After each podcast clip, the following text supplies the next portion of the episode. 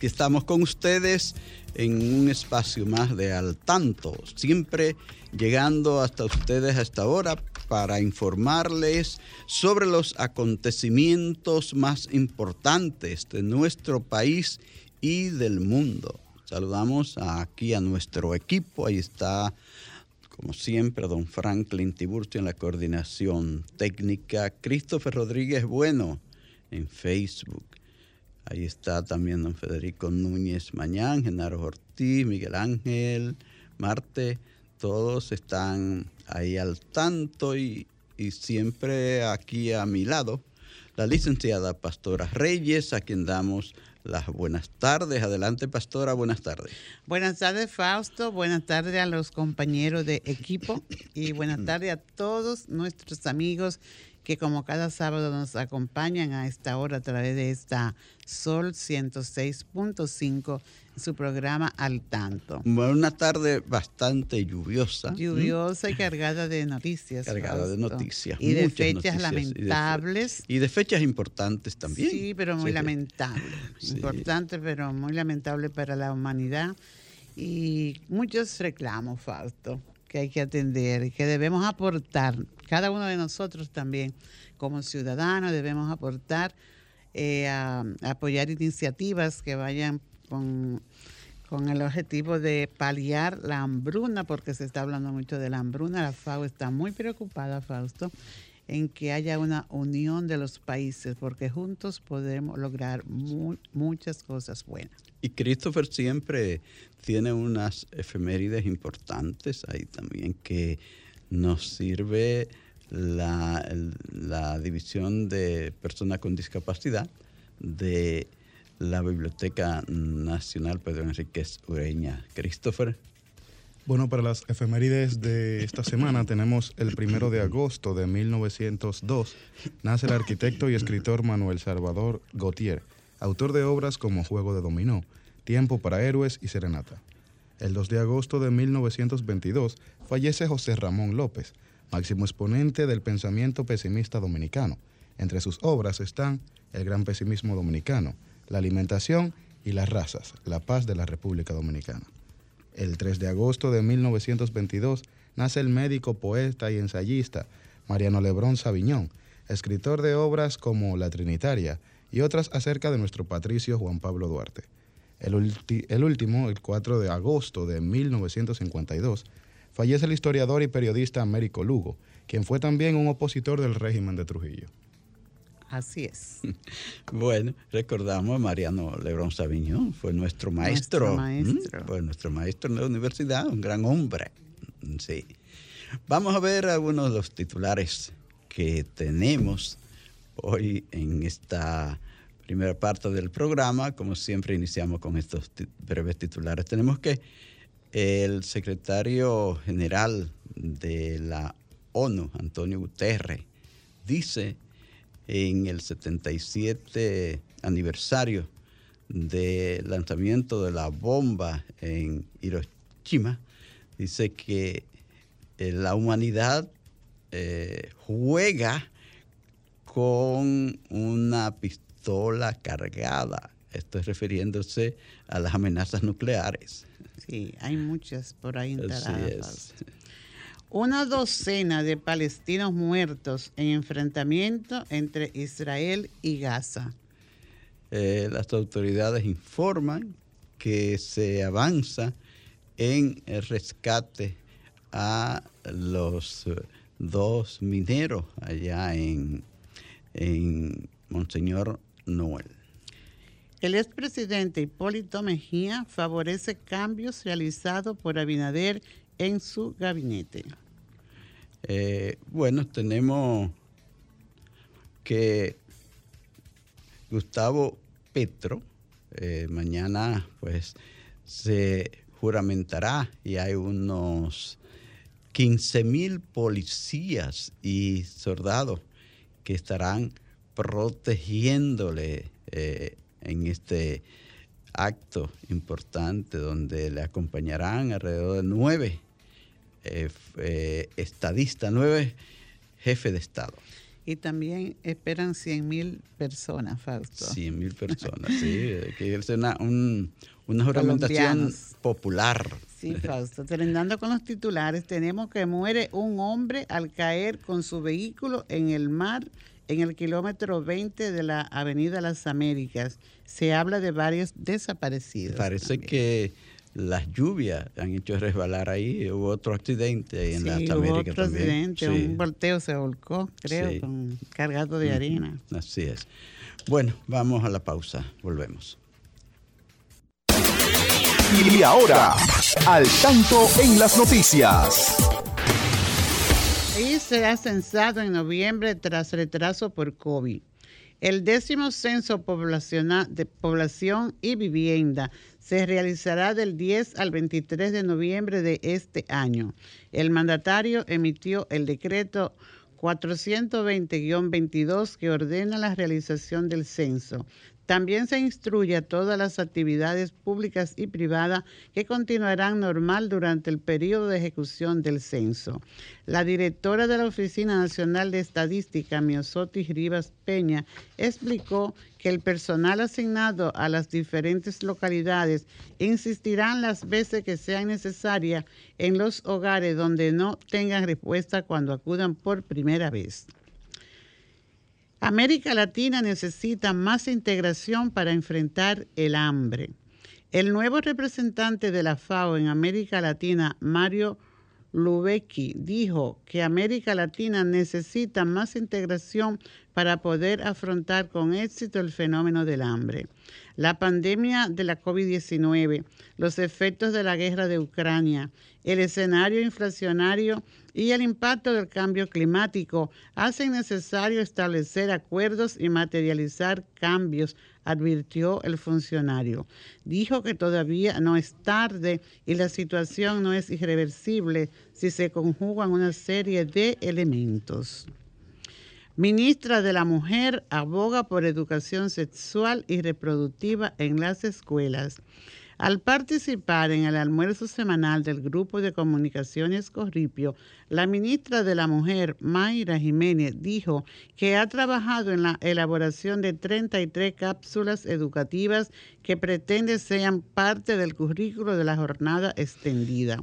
Expresó que es necesario fomentar la cultura de paz y de educar en valores no es posible que al día de hoy nuestras niñas y niños no reciban educación sexual y reproductiva. Eso puede ser un claro indicativo de por qué tenemos un alto índice de violencia. Ninguna sociedad del mundo ha resuelto estos temas sin educación. Esa educación debe iniciar desde el primer momento que los niños comienzan su ciclo educativo, su formación escolar, dijo la ministra. Muy bien, Fausto. Qué bien. Debemos educar a nuestros niños, pero hay que saber desarrollar estos temas. Sí. Bueno. Sí es.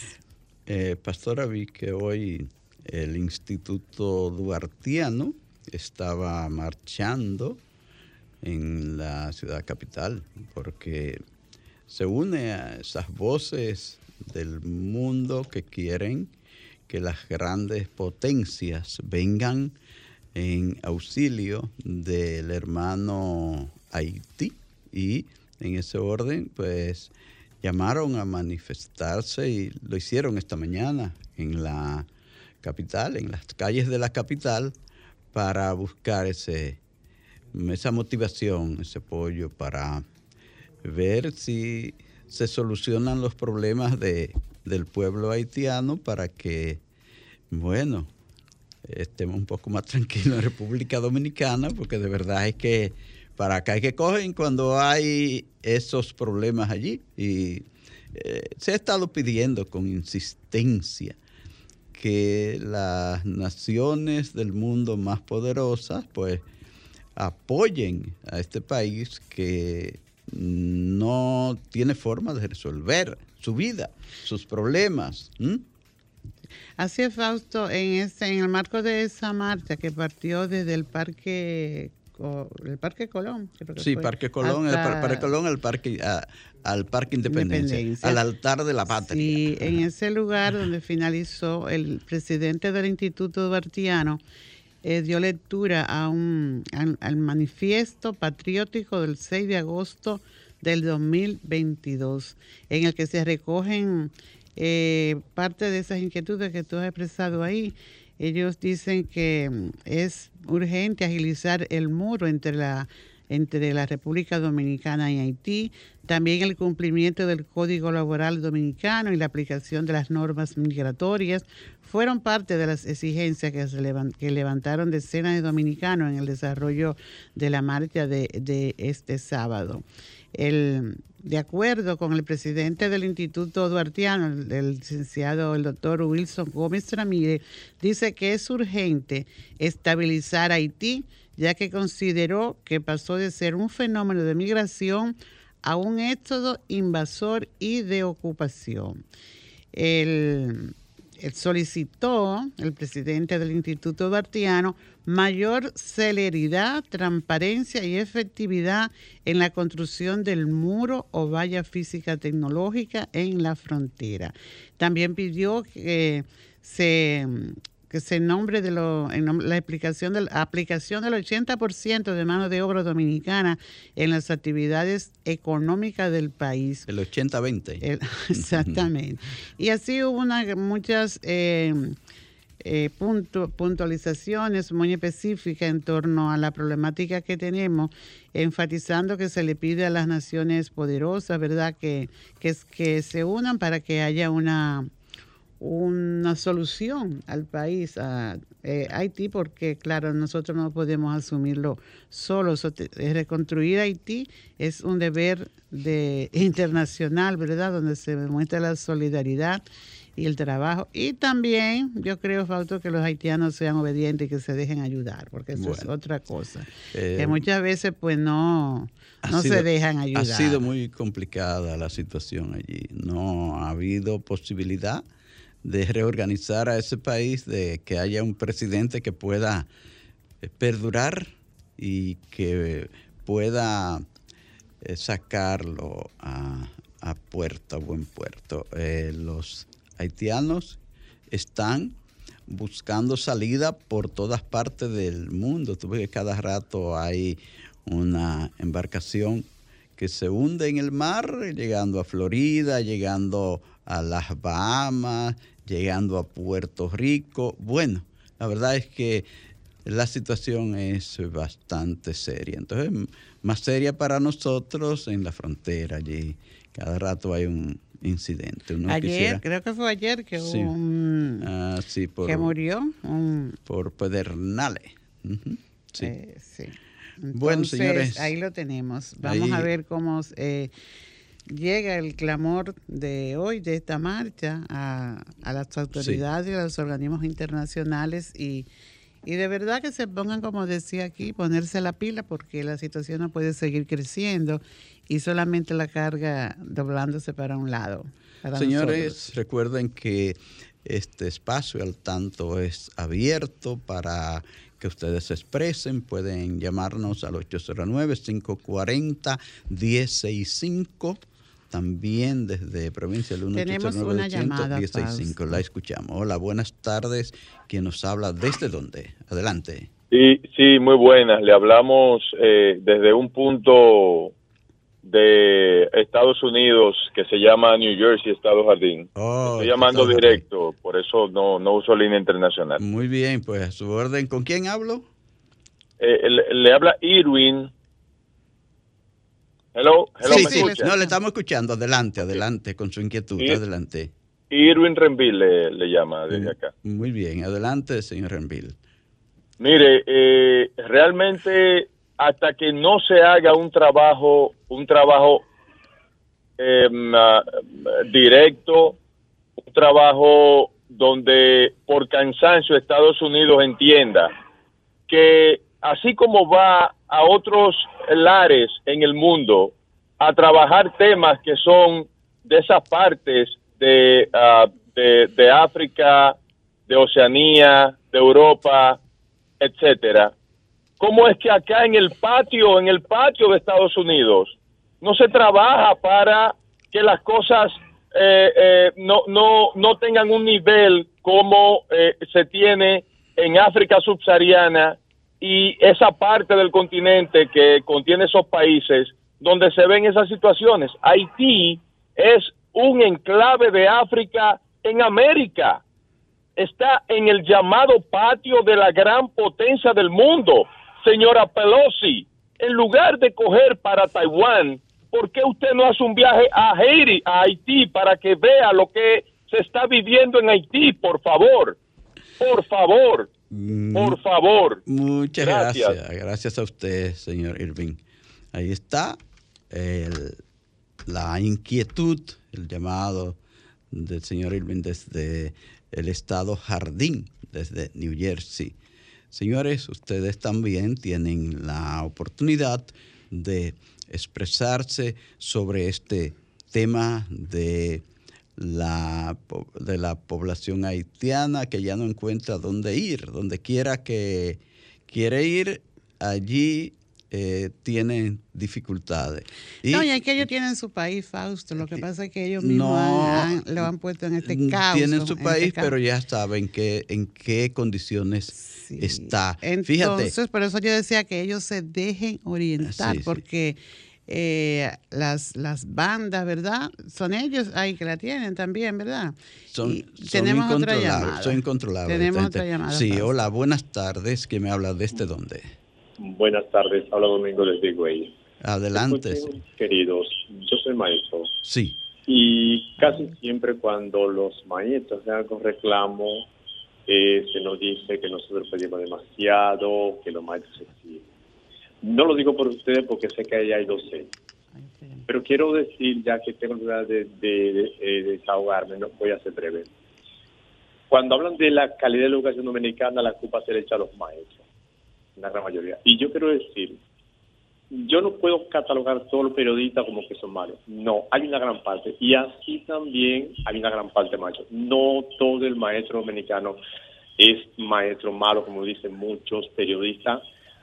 Yo entiendo que hay etapas, hay maestros súper buenos, maestros mediocres, y hay maestros que simplemente van al aula a no trabajar. Entonces me duele mucho cuando se habla del maestro dominicano. Yo soy docente, queridos, como Sí. usted, también. y gracias. Sí, Sí. déjeme terminar, por. Sí, Hablando sí. también, entonces a veces me dicen que, está- que el maestro aquí bien pagado. Sí, pero yo quisiera que muchos se, se pensaran que muchas veces llegamos al aula y lo que nos dan es un borrador y una tiza. Muchas veces no tenemos ni computadora, ni tenemos lápiz, nada. Y eso sale el sueldo del maestro. Pero cuando habla del maestro, el maestro gana 50, 60 mil pesos. Sí, pero vamos a ver a cosa de qué, cuánto, qué le quedan de qué.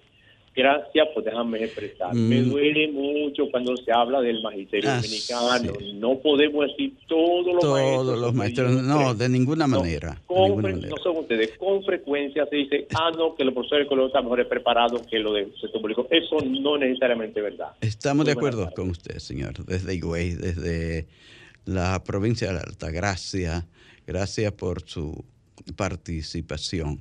Eh, esperamos que ha habido un cambio, es uno de los cambios más importantes que ha introducido el presidente Abinader en los cambios de personal de su gobierno que ha, hecho. Es el cambio de Ministerio de Educación. Ahí han eh, nombrado a otro maestro. Realmente salió un maestro que creíamos bueno, como es el señor Furcal, eh, pero ahora entra otro maestro que es una persona bien conocida en, la, en el ámbito de la educación, señor Ángel Hernández, ha sido eh, funcionario desde muy joven en ese ministerio, entró muy joven, salió para fundar la universidad La UAPA y allí ha tenido éxito también, pero recuerden que en el periodo de el señor Hipólito Mejía, 2000-2004, él fue viceministro y estuvo muy de cerca allí con la eh, señora Milagros Ortiz Bosch, que era la ministra de la época y vicepresidenta de la República. Y también veo que he visto dentro de los cambios que han hecho, que han llevado a la, al viceministerio de Administración de la Secretaría del Ministerio de Educación, también al señor Julio Cordero, que fue el, el, subsecretario, ¿verdad? Secretario administrativo en aquella ocasión. Entonces es parte de ese mismo equipo, una persona bien capaz, bien preparado, señor Julio Cordero, y uno, vamos a ver qué pasa ahora en el Ministerio de Educación, quiénes, cuáles otros cambios eh, irán a realizar a lo interno de ese ministerio. Pero estamos, eh, somos conocedores de la capacidad que tiene el señor eh, Ángel Hernández, que es un maestro también de toda la vida. Esperamos que las cosas sigan eh, haciéndose de la manera más correcta en nuestro Ministerio de Educación, ahora bajo la dirección de Ángel Hernández. Y eh, el equipo que sé que le acompaña, que será eh, capaz de hacer las transformaciones que necesita el país en materia educativa. Señores, estamos en su espacio al tanto en Sol 106.5, la más interactiva hemos prolongado estos comentarios, pastora, eh, tomándole un poco de tiempo al tanto en la educación. Así que debemos ir en estos minutos al tanto en la educación, Franklin. Eh, muy bien, entonces Fausto, hoy tenemos que refrescar los datos históricos, Fausto. Ah, sí. Porque no podemos dejar pasar por alto la, la fundación, ¿verdad?, de la ciudad de Santo Domingo. El 524 aniversario de la fundación de nuestra ciudad primada de América. Sí, eh, la historia recoge, ¿verdad?, que el 4 de agosto del 1496, el adelantado Bartolomé Colón, hermano del almirante Cristóbal Colón, por instrucciones suyas, fundó la ciudad o Villa Nueva Isabela. Y más tarde pues tuvo el nombre de Santo Domingo. Fue fundada al margen, a la margen oriental del río Osama y luego de ser destruida por un huracán en el 1502 se trasladó a la margen occidental del río el 4 de agosto. Donde actualmente está. Donde actualmente está, ¿verdad? Ahí ya estaba, fue en el, eh, con el gobierno de Fray Nicolás de Obando. Eh, acaba de destacar Fausto que esta ciudad pues se construyeron muchos edificios y que todavía hoy existen. Entre ellos pues, pues tenemos el, Palacio del Virrey, del, del Virrey Diego Colón, que era hijo de Cristóbal Colón. Allí se comenzó a desarrollar toda esta, esta ciudad.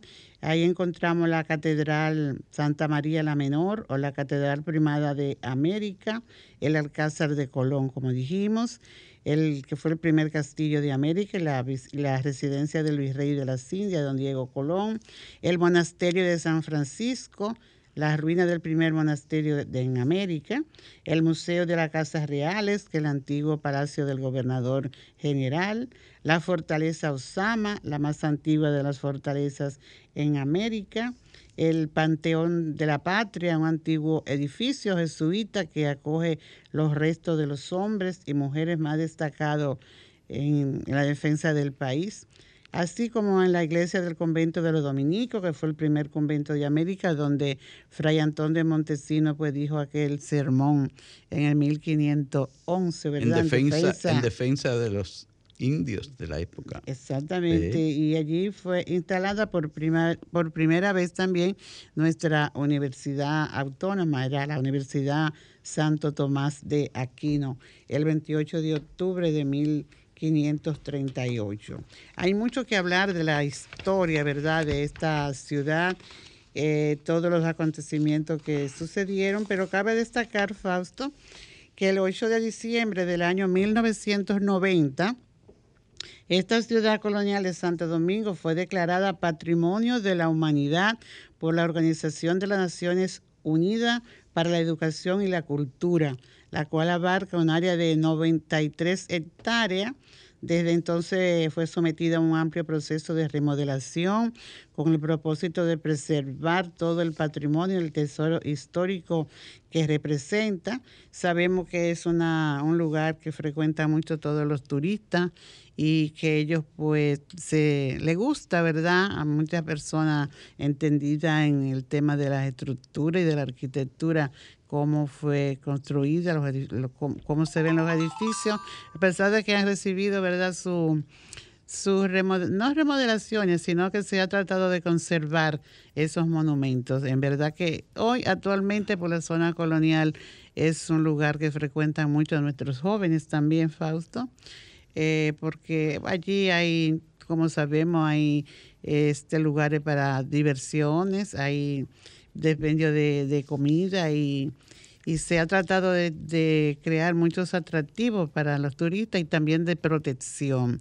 Entonces, pues nosotros debemos de sentirnos contentos y satisfechos y porque tenemos una parte en la ciudad que bajo protección y que es nuestra parte colonial muy muy frecuentada, Fausto, por todos los turistas que nos mm, visitan.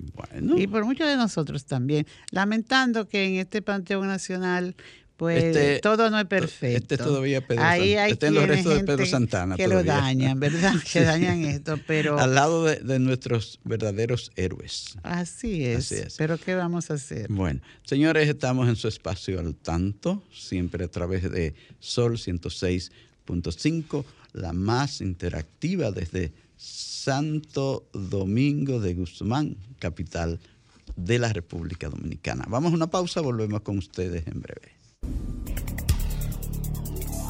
Muy bien, seguimos, seguimos aquí en Al Tanto de este Sol 106.5, la más interactiva. Una llamada en línea. Siempre con ustedes a esta hora del sábado, comentando las informaciones de más interés. Hola.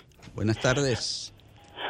Buenas tardes, Fausto. Bueno, bueno. Saludo Pedro Pablo Rosario, un gran amigo, gran experto en materia deportiva. Y precisamente en ese orden, Pedro Pablo quiere decirnos alguna de las noticias deportivas de más interés en estos momentos. Es un gran honor, Pedro Pablo, escucharte de nuevo en al tanto. Hace mucho que no estaba con nosotros, así que esperamos que nos sirva siempre esas eh, pinceladas deportivas. ¿eh? Adelante. Bueno, Fausto, gracias y buenas tardes a todos los amables oyentes de Al Tanto. Saludos cordiales para ti y también para Pastora por ahí. Y decirle a los oyentes que sí, en muchas ocasiones anteriormente pues participábamos eh, a plenitud con los deportes y esta vez vamos a tratar de, de volver a servir las informaciones más importantes de la semana en, en materia deportiva. Eso es así. Bueno, ustedes saben que entrando en materia, ya estamos en agosto y ya los equipos del, de la temporada del béisbol otoño-invernal, ya los equipos han empezado a ir calentando los motores y están vendiendo los abonos. Eh, inclusive los, los fanáticos que se abonen en esta etapa, inclusive tienen un descuento para eso, de, un buen por ciento que le, que le descuentan, en septiembre por igual y así sucesivamente. O sea que ya los equipos están preparándose para la temporada 2022-2023. Y hay que señalar que esta temporada que viene eh, puede ser interesante, eh, porque, por ejemplo, hay Ustedes saben que la semana, el año que viene es el clásico mundial de béisbol y entonces ahí va a haber eh, muchos jugadores que van a estar participando en el clásico y posiblemente ahora en esta temporada hay muchos que jueguen por lo menos para llegar en, forma al, al, clásico mundial que es en el en el mes de marzo. Eh, hay que decir a propósito del clásico que República Dominicana pues cayó yo diría que un buen, en un buen grupo, porque eh, va a estar eh, Venezuela, México e Israel y completa República Dominicana, ese cuarteto de países que van a estar eh, en el grupo D, me parece que va a estar la República Dominicana participando en el Clásico Mundial. Entonces, en ese sentido, va- vamos a ver cómo nos va a ir. Se está, hay mucha gente que está haciendo equipos eh, imaginarios, ¿verdad? Pero pero sí hay que decir que Tony Peña hace un tiempo que tronó, sobre todo porque se estaba quejando de que estaba tarde para empezar los eh, de- eh, eh, eh, preparar el equipo dominicano. Todavía no se había hecho nada. Ya por lo menos se nombró el gerente, que es Nelson Cruz, que va a estar ahí gerenciando el equipo y vamos a ver la capacidad de aglutinamiento que él tiene para poder eh, aglutinar lo que uno quiere, porque realmente de que hay un buen material, hay un buen material para, para el Clásico Mundial, lo único es que hay que ver el poder de convencimiento que tengan el equipo que va a estar gerenciando ahora para eh, convencer a esos jugadores para que jueguen en el clásico. Y entonces, como decía, muchos de esos jugadores van a, a ver acción lo más seguro aquí en, el, en la temporada nuestra para ir en óptimas condiciones para participar en el béisbol ya de- en el mundial. Y a propósito, eh, hay algunas informaciones de grandes ligas. La más importante en esta semana fue el hecho del cambio de Juan Soto. Juan Soto que lo cambiaron a el equipo de San Diego. Uno nunca pensó, uno pensaba que San Luis, los Dodgers, pero bueno, San Diego finalmente obtuvo eh, ganancia y se quedó con Juan Soto. Ahora, vamos a ver, porque miren, ese, ese San Diego ahora va a presentar los primeros tres bateadores eh, de, de su alineación son dominicanos. Tati, que está lesionado, segundo al palo sería Machado y tercero al palo sería Juan Soto. O sea que eso va a ser una tripleta eh, demoledora cuando estén, cuando estén los tres jugadores ya eh, en, a plenitud de condiciones y que estén jugando en esas, eh, eh, eh, ahí con los padres. El día que Juan Soto debutó, más de 40 mil personas de pie ovacionando esa llegada de, de Juan Soto al equipo de San Diego. O sea que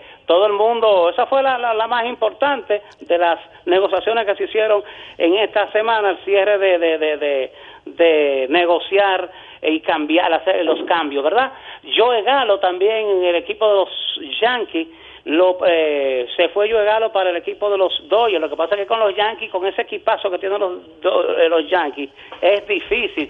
Y aparte de que Joe Galo no estaba haciendo nada, entonces estaba relegado con un segundo plan, entonces se fue para los Dodgers y vamos a ver cómo le va ahí. Y el que está duro, señor, en Grandes Ligas es Sandy Alcántara, que pertenece a los Heat, a los del equipo de Miami.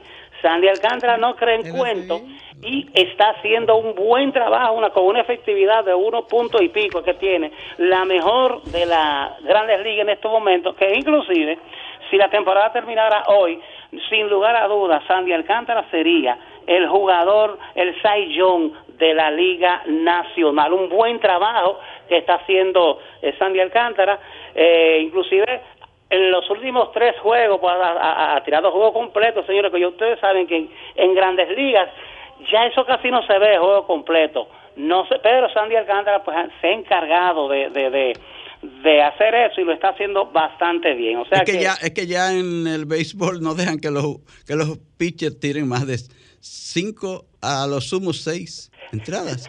Es muy difícil ver un uno que tire los nueve juegos, los nueve Sí, no, innings.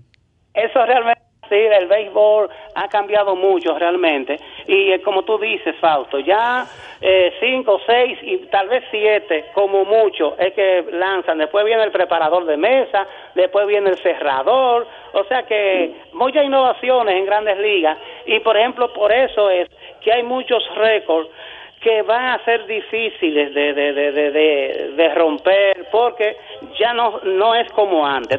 es- aparecerá un enfrentamiento como aquel de Marichal y Sandy Cooper con ¿cuánto? 18, 18 innings creo fue que tiraron. 0 a 0. Exactamente, eso es así. Y por último, eh, Fausto, algo que sonó mucho esta semana fue Marilady Paulino, la velocista nuestra que, bueno, no sé, tronó ahí contra el Ministerio de Deporte, como parece, no sé si es que no le han cumplido, aunque después la gente de- del Ministerio dicen que sí, que lo que se le ofreció se le cumplió, ella dice que no, en fin, que ojalá y Marilady en ese sentido se sepa manejar, o por lo menos quien está a cargo de sus relaciones públicas y eso, que manejarse, tú sabes, porque eso es muy delicado, y sobre todo con el futuro que tiene esa, esa muchacha, una buena atleta, entonces, que se, pienso yo que debe manejarse un poquito mejor con la prensa y, y, y claro, si el ministerio no ha cumplido con las cosas que se lo prometió, pues que cumpla. Pero si cumplió, bueno, pues que las cosas se aclaren bien y que entre Marilady Paulino y el ministerio y todo haya un, buen una buena comunicación y un buen entendimiento para que las cosas eh, para ella y para los atletas en sentido general pues vayan bien. Así es que señores, hasta aquí este, esta breve pincelada del deporte. Ya el próximo sábado ya estaremos más, más cómodos y ofreciéndole todas las informaciones que ocurrieron durante la semana en el mundo maravilloso de los deportes. Muchas gracias, Pedro Pablo. Gracias, Pedro Pablo Rosario. Y vamos a una pausa. Seguimos aquí en este espacio, en la parte comentada. Y comentada aquí con Pastora, con Christopher.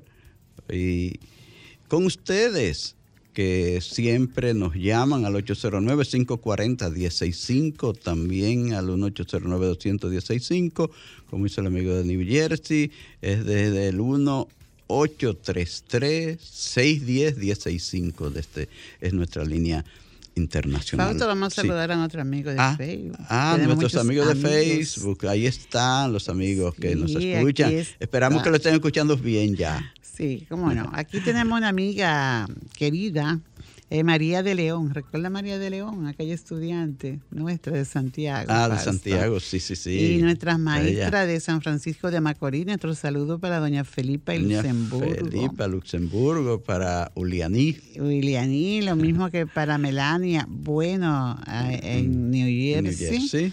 Y las gentes de aquí del país, María del Carmen María también está en sintonía, igual que Clara Bueno está en sintonía y de Florida nuestro amigo Julio Núñez. Julio Núñez siempre. Nuestro saludo para él y para y para Emma también, Fausto.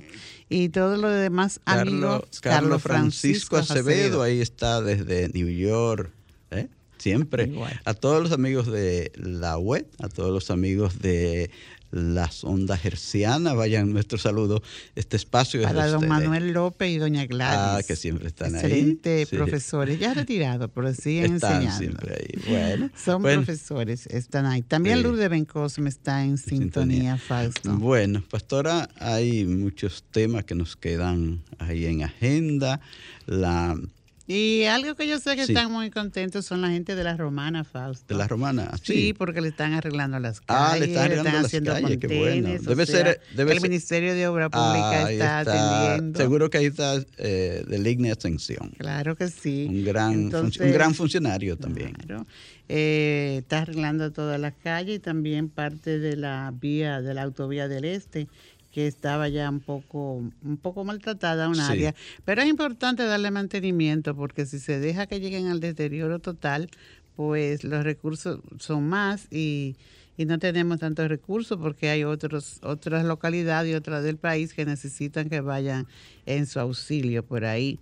Entonces vamos a ir haciéndolo poco a poco y dando prioridad. Y así al final veremos que ya todas las calles y carreteras de nuestro país pues han sido atendidas, Fausto. Pastora, ¿y qué tú sabes de el rescate de los mineros allá en Maimón, en la provincia de Monseñor Noel, donde lamentablemente han quedado debajo de la tierra ahí a más de treinta y tantos metros. Eso metros debajo. metro para allá abajo. eso, eso es bueno.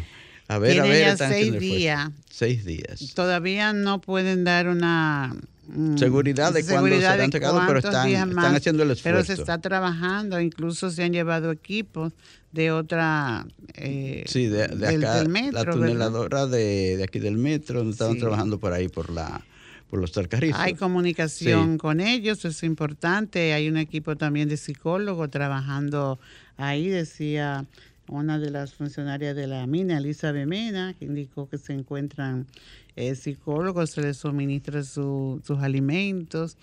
el- la familia interactúa con ellos. Ojalá Hasta que el sea- presidente de la República fue a interactuar con ellos. Allí Así es. el licenciado Abinader habló bastante con ellos le prometió que desde que salieran lo iba a recibir.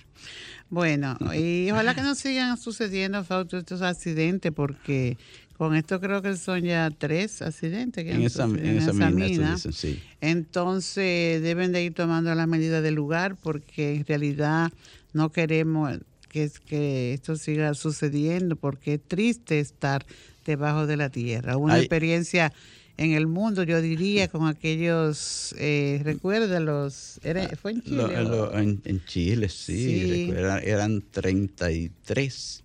Eran Minero 33. muy profundo estaba. Ahora mismo casi. también en México hay unos cuantos. Sí, en Coahuila. Ahí, ahí, ahí las cosas más difíciles, porque allí, allí perforaron una, un, un área donde daba una presa, ya tú sabes, perforaron y ha salido agua por donde quiera. Y, y el peligro eran, habían nueve, diez, habían diez, pudo salir uno, pudo salir uno. Y hay nueve que están, que no se sabe bien su situación, pero están también trabajando para, para sacarlo. Pero allí hay mucha Pero agua. te digo, como en nuestro país suceden cosas maravillosas, suceden milagros, a lo mejor la gente que está trabajando en este rescate cree que no, no sabe cuándo va a decir que la dar esperanza. Pero ah, esperamos la intervención divina y de la Virgen de Alta Gracia, que es nuestra protectora, y que haya luz pronto y que salgan a la Ay, sí, que salga ese... a flote a tierra estas, Sí, estas dos un- personas que están debajo de Sí, tierra. hay un nacional colombiano Sí. y un dominicano, Un dominicano. que esperan por el esfuerzo que hace cada uno de los que están afuera luchando por sacarlo. Y sabemos que allí no se va a presentar el Señor con su bata blanca y su barba, pero sí le va a dar sabiduría a quienes están a trabajando. quienes están trabajando. Sí. Así es. Señores, este es su espacio al tanto. Recuerden que ustedes tienen la libertad de participar con nosotros siempre en este espacio, llamándonos a través de nuestras líneas telefónicas. Pastora, hay, eh, bueno, hoy vi que el secretario general de la ONU, Antonio Guterres, estaba- estaban en la conmemoración del 77 aniversario del lanzamiento de la bomba de Hiroshi- Hiroshima, Hiroshima en Japón. Y hablaba él, decía que eh, el mundo está jugando con una pistola cargada. Esto es referido a, a las amenazas que hay después de esta eh, guerra ahí que inició Rusia contra Ucrania y que han estado en ocasiones cerca de las bombas grandes. Ya se dice que de ese tipo de bombas que tiraron en, Hiro- en Hiroshima, se pueden haber una 13 mil, eh, pero con un poder eh, tremendamente grande, no como aquella que fue en 1945, sino eh, mil veces más poderosa que esa. Entonces, como para que el mundo se destruya.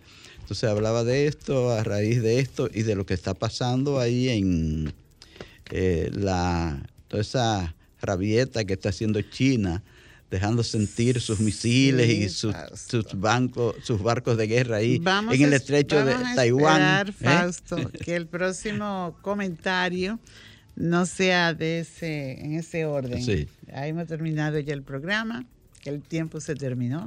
Ya por dentro es- está casi Ah, entrando. sí, por dentro y está nos despedimos saludando a Pola y a Esmeira y a Luis Miguel allá en New Jersey. en New. Jersey, están ahí eh, al tanto. Bueno, señores, el tiempo se nos ha terminado para este espacio. Muchísimas gracias por sintonizarnos. Solo nos resta pues dejarle la invitación para el próximo sábado a partir de las 3 en punto de la tarde, cuando Dios mediante estaremos nuevamente con ustedes. Buen fin de semana para todos y todas.